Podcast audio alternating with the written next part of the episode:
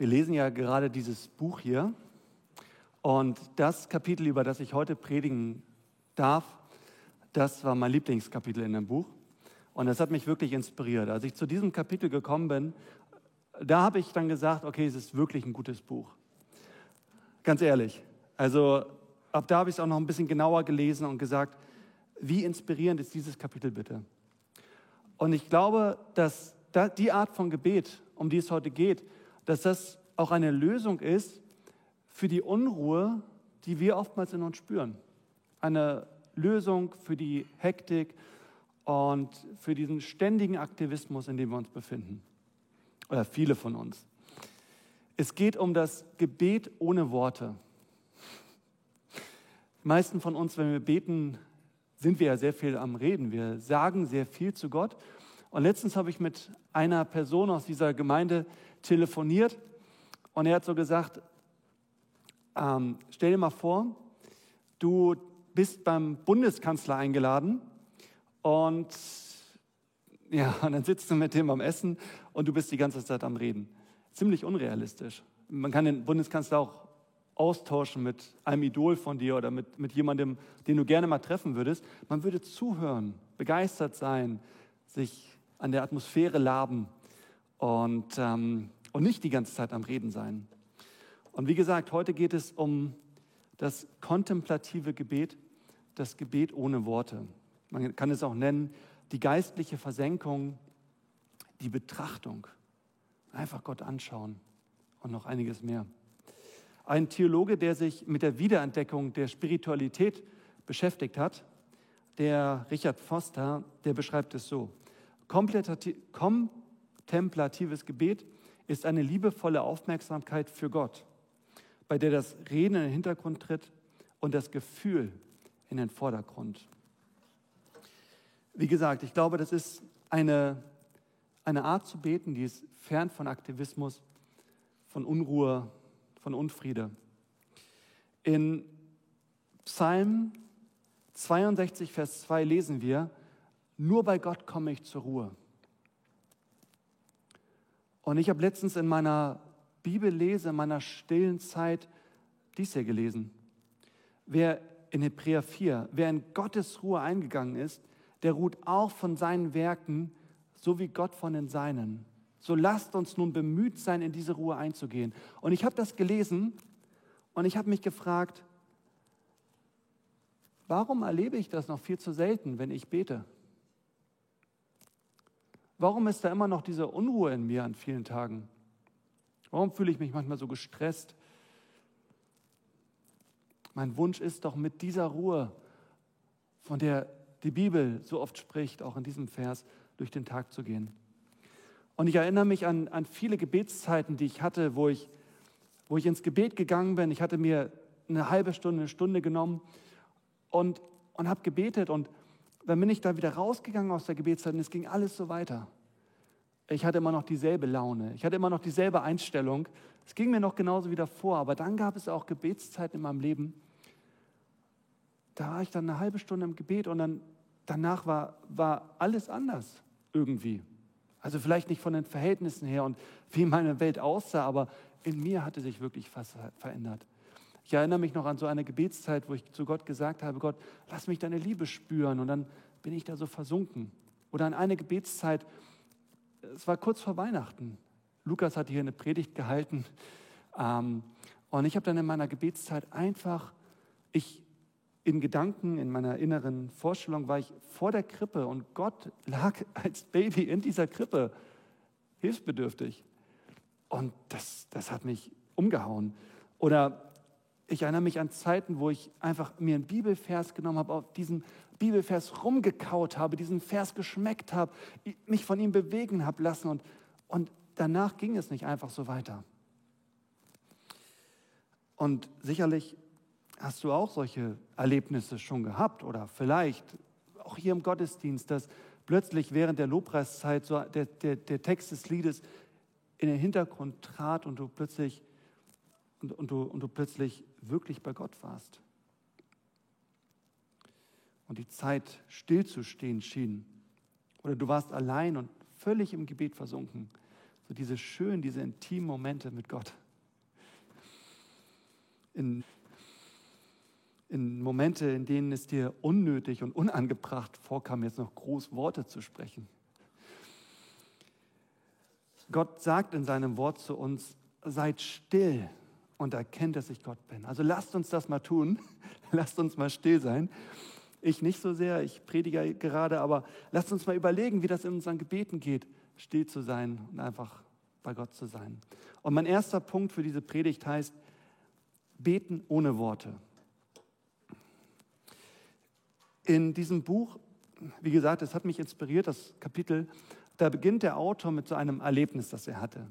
Er saß in Italien bei schönstem Wetter in irgendeinem italienischen Restaurant, hatte sich gerade seine Pizza Hawaii bestellt und saß dann mit einem Franziskanerpater zusammen, also seinem katholischen Priester oder Geistlichen, und, und unterhielt sich mit dem über das Gebet. Und dieser, dieser Pete Craig, der dieses Buch geschrieben hat, der hat ja auch dieses 24-Stunden-Gebet angefangen, oder 24-7, sieben Tage die Woche, 24 Stunden beten. Und dieser Franziskanerpater stellt ihn so ein bisschen in Frage. Und dann fragt er so, also nehmen wir mal an, du hast 60 Minuten in deinem Gebetsraum verbracht das ist deine stille Zeit, stimmt's? Deine Chance, ein bisschen in der Bibel zu lesen und deine Gebetsliste für den Tag durchzugehen und abzuhaken. Und der Autor so nickt so und denkt sich, ja, aber 60 Minuten ist doch schon ganz gut. Und der Priester macht dann so einen Alternativvorschlag. Er sagt, wie wäre es, wie wäre es, wenn du deine Stunde im Gebetsraum nur darauf verwenden würdest, dich neu auf den Herrn auszurichten? seine Gegenwart zu genießen, in der Stille auf ihn zu hören, ihn nicht zu bombardieren mit Worten und Listen und all dieser pflichtbewussten, ernsten, all dieser religiösen Aktivität. Und das hat den Autor ein bisschen herausgefordert. Aber wie gesagt, er hat dieses Kapitel geschrieben und fand das anscheinend richtig. Mich persönlich hat das erinnert an an so eine Geschichte in der Bibel, wo es auch um den Gegensatz von Aktivität für Jesus und, und Stille, Ruhe, Präsenz bei Jesus geht. Wir lesen diese Geschichte in Lukas 10, die Verse 38 bis 42. Da geht es um Maria und Martha. Und Maria, die setzte sich zu den Füßen von Jesus und hörte ihm zu. Martha hingegen machte sich viel Arbeit, um für das Wohl ihrer Gäste zu sorgen. Schließlich stellte sie sich vor Jesus hin und sagte, Herr, findest du es richtig, dass meine Schwester mich die ganze Arbeit alleine tun lässt? Sag ihr doch bitte, sie soll mir helfen. Und Jesus antwortete, Martha, Martha, du bist wegen so vielem in Sorge und Unruhe. Du bist wegen so vielem in Unruhe und Sorge. Aber notwendig ist nur eines. Maria hat das Bessere gewählt und das soll ihr nicht genommen werden. Es geht es uns nicht auch so? Wir sind wegen so vielem in Sorge und Unruhe. Es ist ja auch begründet. Es gibt ja auch so viel, was uns Sorge und Unruhe bedeutet, bedeutet, macht. Aber wir sind auch so oft in Sorge und Unruhe, wenn wir Zeit mit Jesus verbringen, oder? Maria schaltet alles einfach mal ab. Und ich denke auch, Maria war nicht immer so, ich sage mal in Anführungsstrichen, faul. Die hat nicht immer nur rumgesessen, die hat auch was getan. Aber sie betreibt an dieser Stelle Kontemplation, religiöse Betrachtung. Sie schaut Jesus einfach nur an und lässt sich von ihm inspirieren. Sie betrachtet Jesus und das wünsche ich mir auch. Einfach Ruhe bei Jesus zu finden, ihn zu sehen, fernab von Sorge und Unruhe. Und noch ein interessanter Fakt. Ihr kennt diesen, diesen Vers in der Bibel, wo Jesus sagt, die Ernte ist groß, aber es gibt nur wenige Arbeiter. Es gab viel zu tun.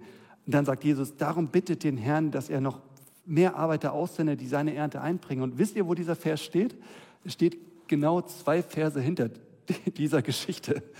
Und ich habe mich gefragt, wie passt das denn zusammen?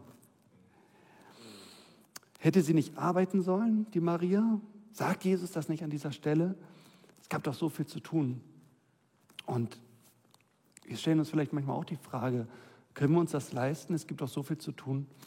Und wenn wir dann ins Gebet gehen, müssen wir Jesus nicht um all das bitten, was uns Sorge bereitet, ihm die ganzen Anliegen hinlegen. Wir haben eben schon über die Ukraine gesprochen. Und ähm, ich nehme es vorweg, ich glaube, das ist auch sehr wichtig. Und diese Frage stellt dann nämlich auch der Autor, dem Priester in dem Buch.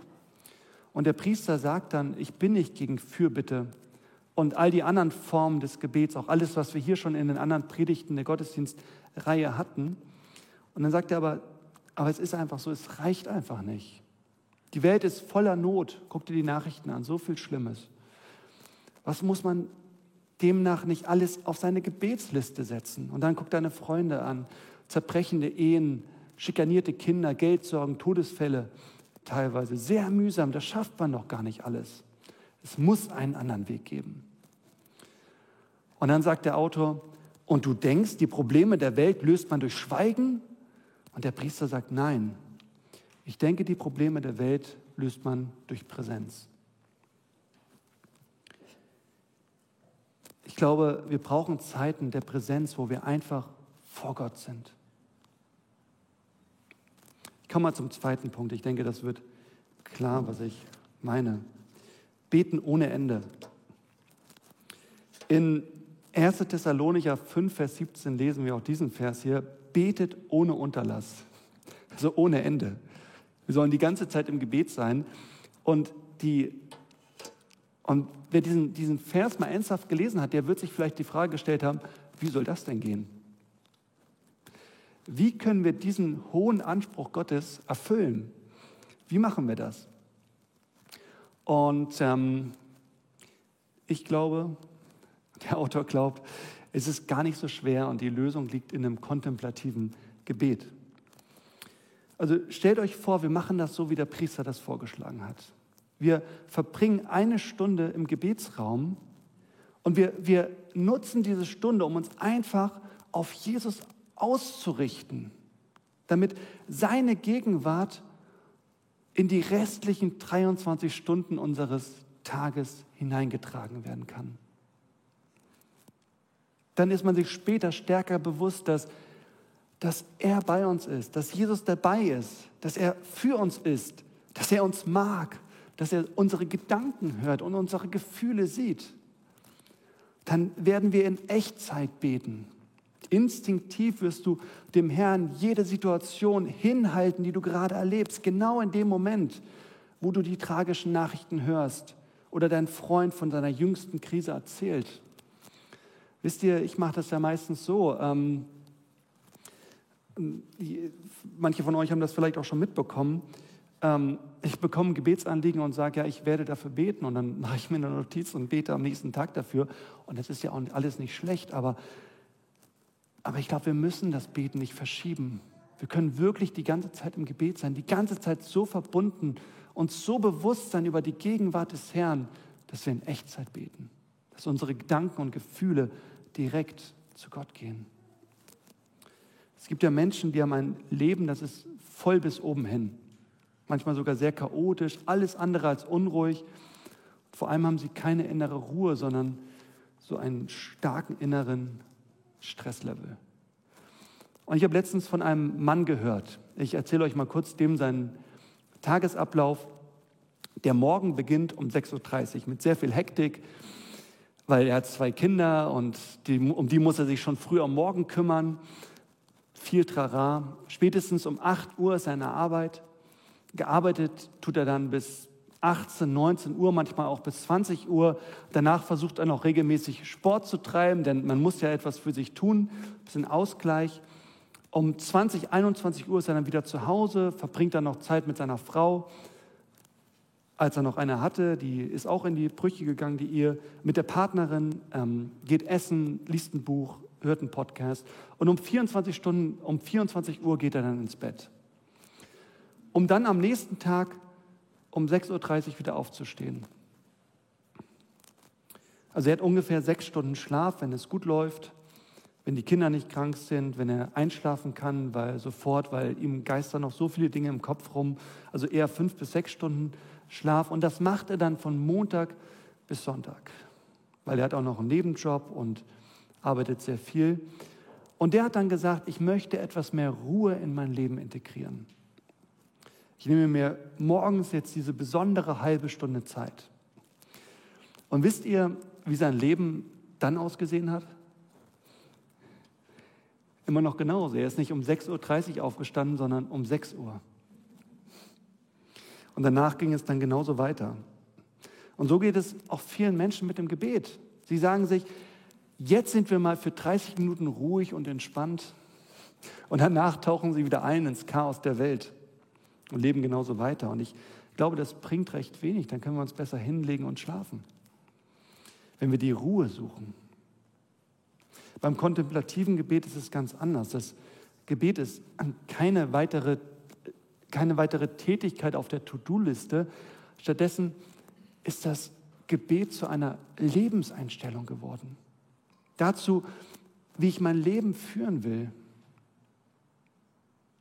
Wenn wir diese halbe Stunde oder Stunde am Anfang des Tages Gott in seiner Gegenwart genossen haben, ihn betrachtet haben, versunken sind in seine Gegenwart, dann tragen wir diese Gegenwart und diese Ruhe und diesen Frieden in den Tag hinein und mit uns durch den Tag und am besten auch zu anderen Menschen und in diese Welt hinein. Dann sagen wir nicht nur, dann sprechen wir nicht nur diese Fürbitte aus, wie im Himmel so auf Erden, sondern wir werden selbst dieser Ort auf Erden, wo der Himmel hinkommt. Und Menschen in der Bibel haben dieses Gebet ja auch immer wieder praktiziert, wo sie nicht viel geredet haben, sondern wo sie Gott angeschaut haben und uns davon erzählt haben. Paulus schreibt zum Beispiel, dass er ins Paradies entrückt wurde, wo er Worte hörte, die für Menschen unaussprechlich sind. Johannes sagt, dass er an einem Sonntag vom Geist Gottes ergriffen wurde, dass er hinter sich eine Stimme hörte, durchdringt wie eine Posaune. Und auch Jesus hat bewusst die Stille der Nacht aufgesucht. Und ich denke, er hat da nicht die ganze Zeit ununterbrochen geredet, sondern er hat Gott angebetet, er hat meditiert über Gott, er hat auf ihn gehört, er hat die Liebe des Vaters genossen, sich daran gefreut, er hat aufgetankt auf diese Weise. Er hat sich gefüllt mit Gottes Liebe und das dürfen wir doch auch. Das steht uns jeden Tag offen. Wir dürfen still sein und ohne Worte vor Gott einfach schweigend über Jesus Christus. Einfach seine Gegenwart genießen.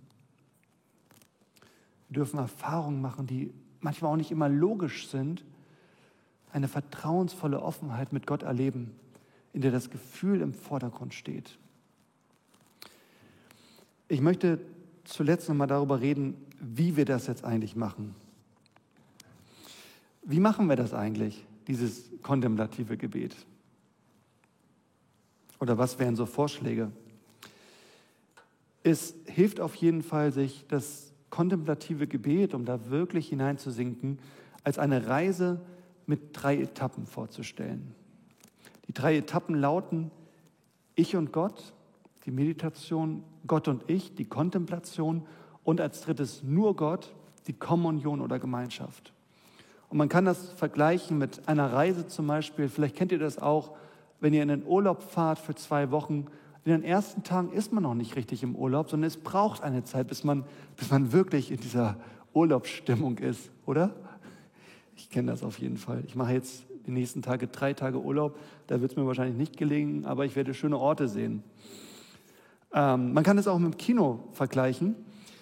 Ihr kennt das auch, wenn ihr ins, ins Kino geht. Ähm, am Anfang ist da ich und der Film. Man konzentriert sich auf sein Popcorn, auf die Sitznachbarn, guckt sich die Leinwand genau an. Aber später bei guten Filmen taucht man so richtig ein. Der Film nimmt uns gefangen. Man, man lacht über die Szenen. Man, man weint, weil es einen berührt. Man fiebert mit den Charakteren mit, obwohl sie nur von Schauspielern gespielt sind. Man ist so in dem Film versunken, dass man das Leben da draußen vergisst. Von Ich und der Film ist nur der Film geworden. Und so beginnen auch unsere Gebete auf kontemplative Weise, ich und Gott. Man kann da zum Beispiel ein Bibelwort nehmen und einfach über diesem Bibelwort meditieren. Einfach mal zehn Minuten nur diesen Bibelvers vor Augen haben, ihn schmecken, ihn von allen Seiten betrachten, jedes Wort fürs Einzelne. Was, was kann das heißen? Und Gott zu uns sprechen lassen. Das ist schön und Gott spricht da auch. Ich verspreche das. Man kann sich auch ein Objekt, ein Bild nehmen, zum Beispiel den Thron Gottes einfach vorstellen, das Kreuz sich angucken. Jesus in bestimmten Situationen, wenn du die Bibel gelesen hast und Jesus macht jemanden gesund oder sättigt 5000 Menschen, schau dir diese Situation einfach an. Rick Warren hat mal gesagt zu diesem ähm, Meditieren über die Schrift, hat gesagt, keine andere Gewohnheit kann mehr dazu beitragen, dein Leben zu verändern und dich, und dich Jesus ähnlicher zu machen, als, tägliche, als tägliches Nachdenken und man könnte auch sagen, tägliche Meditation über die Schrift. Und ich habe immer wieder beim kontemplativen Gebet die Erfahrung gemacht, dass es gar nicht so einfach ist. Es gab Zeiten, da habe ich das probiert und probiert und irgendwie hat das nicht so hingehauen. Es dauert manchmal ein bisschen. Der Autor im Buch schreibt zum Beispiel, Meditation ist harte Arbeit, aber mit der Übung fällt sie weniger schwer. Beim Kinofilm ist das auch so, oder ist auch harte Arbeit. Also nicht für uns, aber für die Leute, die den Film gemacht haben. Die mussten da viel Konzentration reinsetzen, viele Szenen neu aufnehmen. Das ist nicht so einfach. Und wie gesagt, so kommen mir auch manche Gebete vor. Manchmal ging mir erst gestern wieder so, da war ich im Gebet und nach 15 Minuten habe ich gedacht, bringt heute nichts. Setze ich lieber nochmal an was anderes, an die Predigt oder. Aber dann habe ich so gedacht an Jürgens Predigt, dranbleiben. Und manchmal hilft mir auch in diesen Situationen an, an diesen Vers hier zu denken, den ich letztens gelesen habe. Seid treu, ausdauernd und wach im Gebet und im Dank an Gott. Treu. Ich versuche dann in solchen Szenen, wo ich nicht, noch nicht ganz bei Gott bin, einfach treu zu bleiben und zu sagen, Gott, ich schenke dir jetzt diese Zeit, ich bin treu und wenn du reden willst, dann rede. Dann im besten Fall gelangen wir in die zweite Etappe. Gott und ich. Es findet so eine Verschiebung statt vom ersten zum zweiten. Und manche sagen ja auch, ah, es kommt gar nicht darauf an, wie lange du betest in dieser stillen Zeit. Aber ich würde sagen, an dieser Stelle wie gesagt, ihr habt es gemerkt beim ersten Punkt, braucht es schon eine Zeit lang, bis ich tiefer reinkomme ins Gebet. Es ist so ein bisschen wie, wie Tauchen. Ich habe ja mal einen Tauchschein gemacht und ähm, das ist dann so, man zieht sich den, Tauch, den Tauchanzug an, die Sauerstoffflasche auf den Rücken und dann springt man ins Wasser und treibt erstmal eine Zeit lang auf der Oberfläche. Und man sieht noch das Boot, von dem man gesprungen ist und auf das man später wieder aufsteigen wird.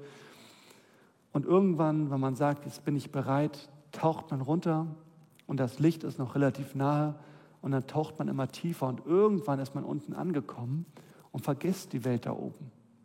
Man sieht diese neue Welt, man ist Teil dieser neuen Welt, man schwimmt da herum wie ein Taucher, wie, wie, ein, wie, ein, wie ein Fisch, man ist Teil dieser Welt geworden. Man gehört vollkommen dazu.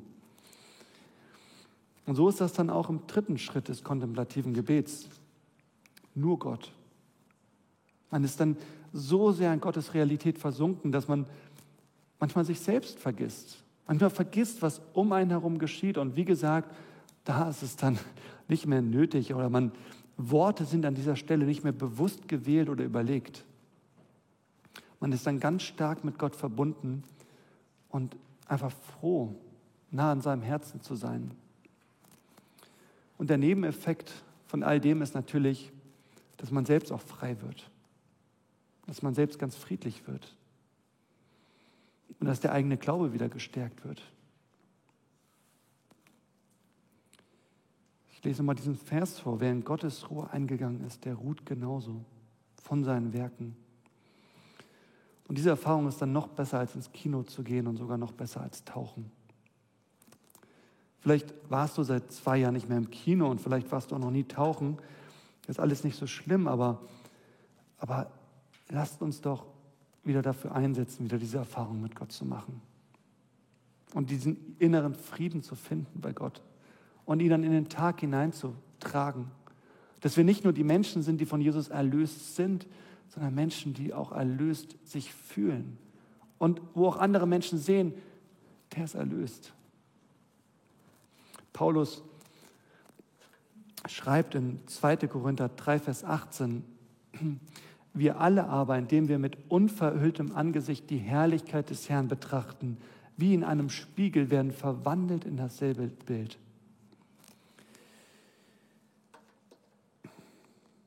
Wir haben ja diesen Punkt der Vision. Wir wollen Gott kennen. Und man könnte auch sagen, wir wollen Gott immer mehr erkennen. Und dann als zweites werden wir Freiheit erleben. Dieser Vers hat mich auch so an, ich glaube, es steht auch irgendwie im Zusammenhang, an Mose erinnert, der auf dem Berg ist bei Gott, der Gott betrachtet, der Gott zu sich reden lässt, der in der Gegenwart Gottes steht und dann auf, zurück ins Tal kommt und er selbst bemerkt es nicht, weil es früher noch keine Spiegel gab, aber die anderen Leute gucken ihn an und sagen, du hast da so einen Glanz in deinem Gesicht. Man sieht es ihm an. Ich glaube, so kann es uns auch gehen. Und desto mehr wir Gottes Herrlichkeit anschauen und bei ihm sind, umso mehr wird unser Leben diese Herrlichkeit im Tal unten widerspiegeln. Ich komme zum Schluss und da möchte ich noch mal kurz über Jesus reden. Jesus hat gesagt, wenn ihr mich erkannt habt, so werdet ihr auch meinen Vater erkennen. Von nun an kennt ihr ihn und habt ihn gesehen. Und dann zwei Verse später sagt er, wer mich sieht, der sieht den Vater. Wir wollen ja Jesus-Nachfolger sein. Und es wäre doch so schön, wenn die Menschen doch auch über uns sagen können, wer dich sieht, der sieht den Vater. Ihr dürft schon mal nach vorne kommen.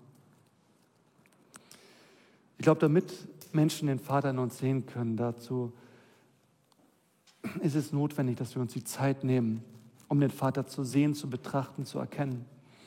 Jesus kam in eine Welt, die war kaputt. Da gab es auch Kriege, Krankheiten, Unsicherheiten. Und er hat sich immer wieder diese Zeit genommen.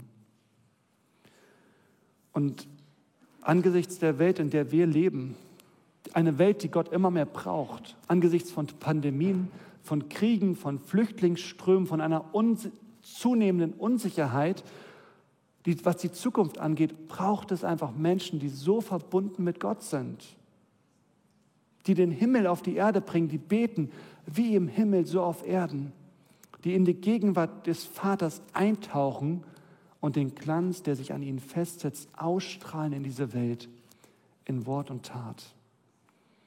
Desto mehr wir in dem, dem Himmel nahe sind, dem Vater, Gottes Herrlichkeit betrachten, umso mehr wird unser Leben diese Herrlichkeit auf Erden widerspiegeln. Amen.